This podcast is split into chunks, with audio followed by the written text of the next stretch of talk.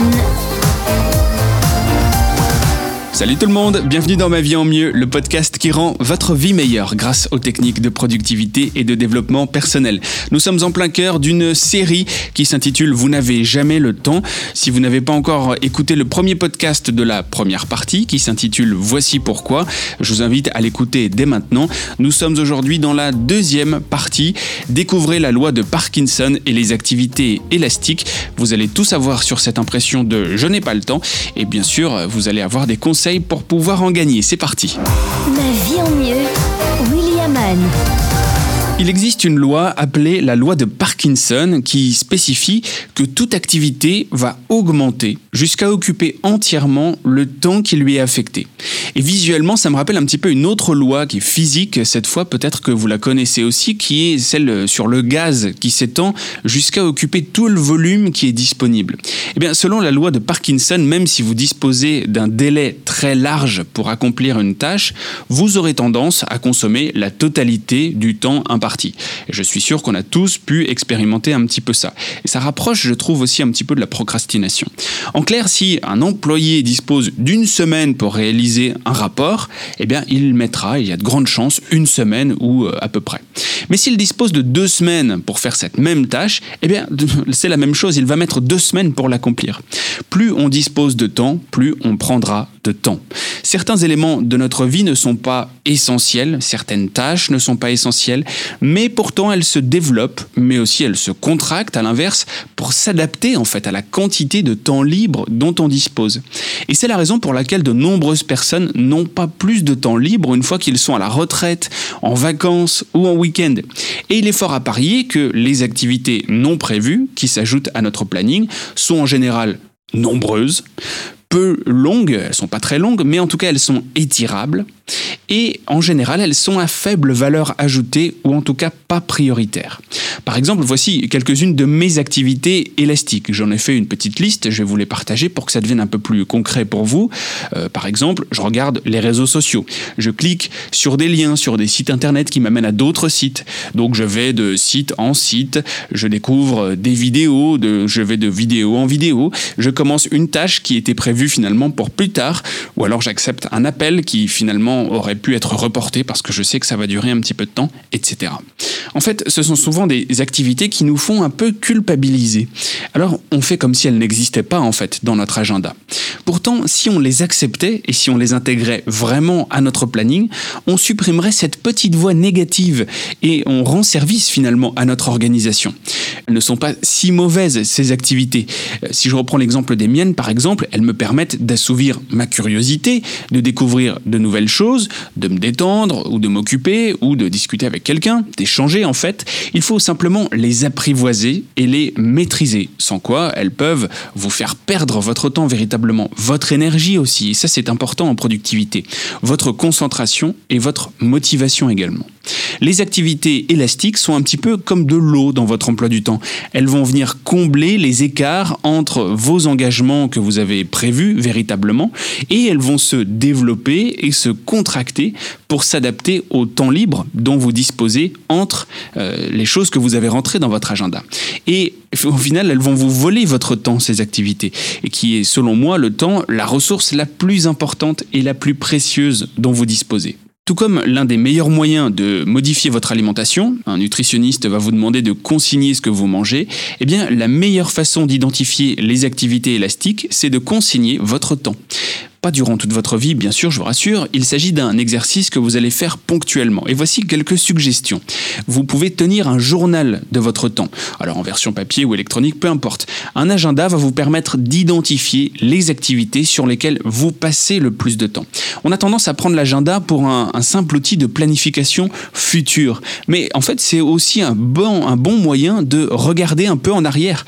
Alors il faut évidemment penser à y retranscrire ce que vous y avez réellement fait. Et c'est pour ça que je considère que c'est un véritable exercice et que vous n'allez pas heureusement le faire toute votre vie. Voir ce qui a fonctionné ou pas dans ma planification passée me permet finalement de m'organiser de façon plus juste, mais cette fois à l'avenir, dans le futur. Et je vous recommande de porter une attention particulière, si vous faites ça, à ce que vous faites de votre temps libre. Vous allez voir, on y retrouve parfois des informations assez euh, pertinentes. Vous pouvez télécharger une application qui s'appelle Rescue Time. Rescue Time, c'est une appli gratuite pour votre ordinateur qui va suivre les sites web et les applications sur lesquelles vous passez le plus de temps.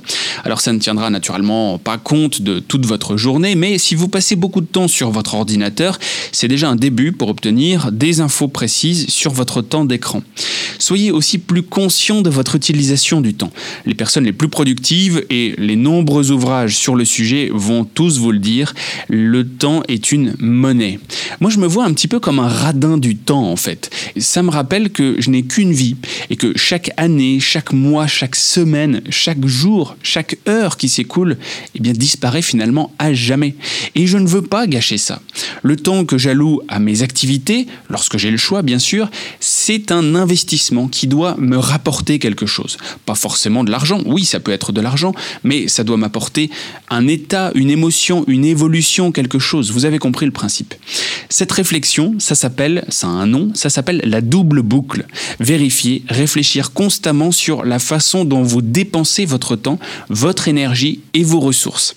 Et ainsi, ça devient beaucoup plus facile d'identifier si votre dépense en temps pour telle ou telle activité en vaut véritablement la peine ou pas. Alors, que faire pour optimiser ces fameux éléments élastiques, puisqu'on a dit qu'ils existaient et que l'objectif n'était pas forcément de les éliminer? On n'est pas là pour dire bouh, c'est pas bien, faut pas aller sur Facebook, faut pas aller sur Instagram, il faut pas faire ci, il faut pas faire ça. Il faut juste en être conscient. La clé, selon moi, c'est de compartimenter et de limiter le temps que vous y passez. Il faut créer des barrières de temps. Planifier, limiter le temps que vous passez sur ces activités. Par exemple, le temps que vous passez à lire les actualités chaque jour. C'est pas quelque chose de mal. Mais vous identifiez que c'est un élément qui peut être élastique et que vous allez faire jusqu'à ce que vous ayez quelque chose de véritablement prévu. Lorsque vous restez dans les limites que vous vous fixez, il y a quelque chose de magique qui va se produire. Vous allez dépenser plus d'énergie finalement pour en faire autant, mais en moins de temps que d'habitude. Si en revanche c'est une habitude dont vous voulez vous débarrasser, essayez de rendre la tâche plus compliquée, cette fois pour la retirer complètement de votre vie. Exemple, annulez vos abonnements, achetez votre prochain smartphone plus petit, vendez votre console de jeu, supprimez votre compte sur certains sites. C'est un excellent moyen de faire de la place pour des éléments cette fois plus grands et meilleurs pour vous dans votre agenda. Faites juste attention à ce que d'autres activités élastiques ne prennent pas leur place, bien sûr. Un autre conseil, dites non. Alors ça va de soi, mais c'est finalement la meilleure façon d'apprivoiser les éléments qui ne sont pas productifs et de ne pas les introduire dans votre vie. Ce que vous avez laissé entrer jusqu'ici, c'est une chose, mais les décisions que vous allez prendre à partir d'aujourd'hui, ça c'en est une autre. N'oubliez pas une chose, le mieux est l'ennemi du bien. De nombreux éléments deviennent élastiques parce que vous essayez de les rendre parfaits. Par exemple, votre maison ne sera jamais exactement à 100% propre, peu importe vos efforts, quelque chose sera toujours déplacé, il y aura toujours quelques taches de saleté sur le sol. Si vous prenez une heure pour nettoyer votre maison et qu'elle est nettoyée à 85%, peut-être que ça va vous prendre encore deux heures pour atteindre seulement 95%. Vous voyez ce que je veux dire? Vous pouvez aussi désactiver l'accès à certains sites web. Il y a deux applications qui peuvent vous aider à faire ça. Je trouve ça un peu violent, mais je pense qu'il y a des personnes qui ont peut-être besoin de ce genre de choses. C'est pour ça que je vous le dis. Vous pouvez télécharger Self Restraint pour Windows et Self Control pour Mac. Et si vous n'avez toujours pas le temps de tout faire, parce que vous allez me dire oui, d'accord, euh, c'est bien, je peux retirer certaines activités, je peux essayer de mettre des barrières sur d'autres, mais si vos activités sont toutes légitimes, elles ne sont pas superflues et elles ne sont pas élastiques. Euh, la plupart du temps, les gens qui me disent ça, c'est surtout professionnel, en me disant en fait j'ai plein de choses à faire au boulot et je peux pas dire non, je ne peux pas refuser. Là, on arrive dans la troisième partie de notre série, comment organiser une charge trop lourde, et ça donc ce sera bien sûr dans la troisième partie, dans le podcast suivant. Merci d'avoir écouté ce podcast. S'il vous a plu, n'hésitez pas à le partager, à le noter 5 étoiles, à mettre un commentaire. Et puis je vous donne aussi rendez-vous bien sûr sur mon blog williaman.com pour encore plus d'articles sur la productivité, sur le développement personnel et pour en savoir plus aussi sur le coaching que je peux vous apporter en one-to-one. Rien que nous deux, on peut euh, se voir par euh, Skype ou euh, même si vous êtes en région parisienne, on peut se voir physiquement avec un masque encore en ce moment puisque c'est à la mode.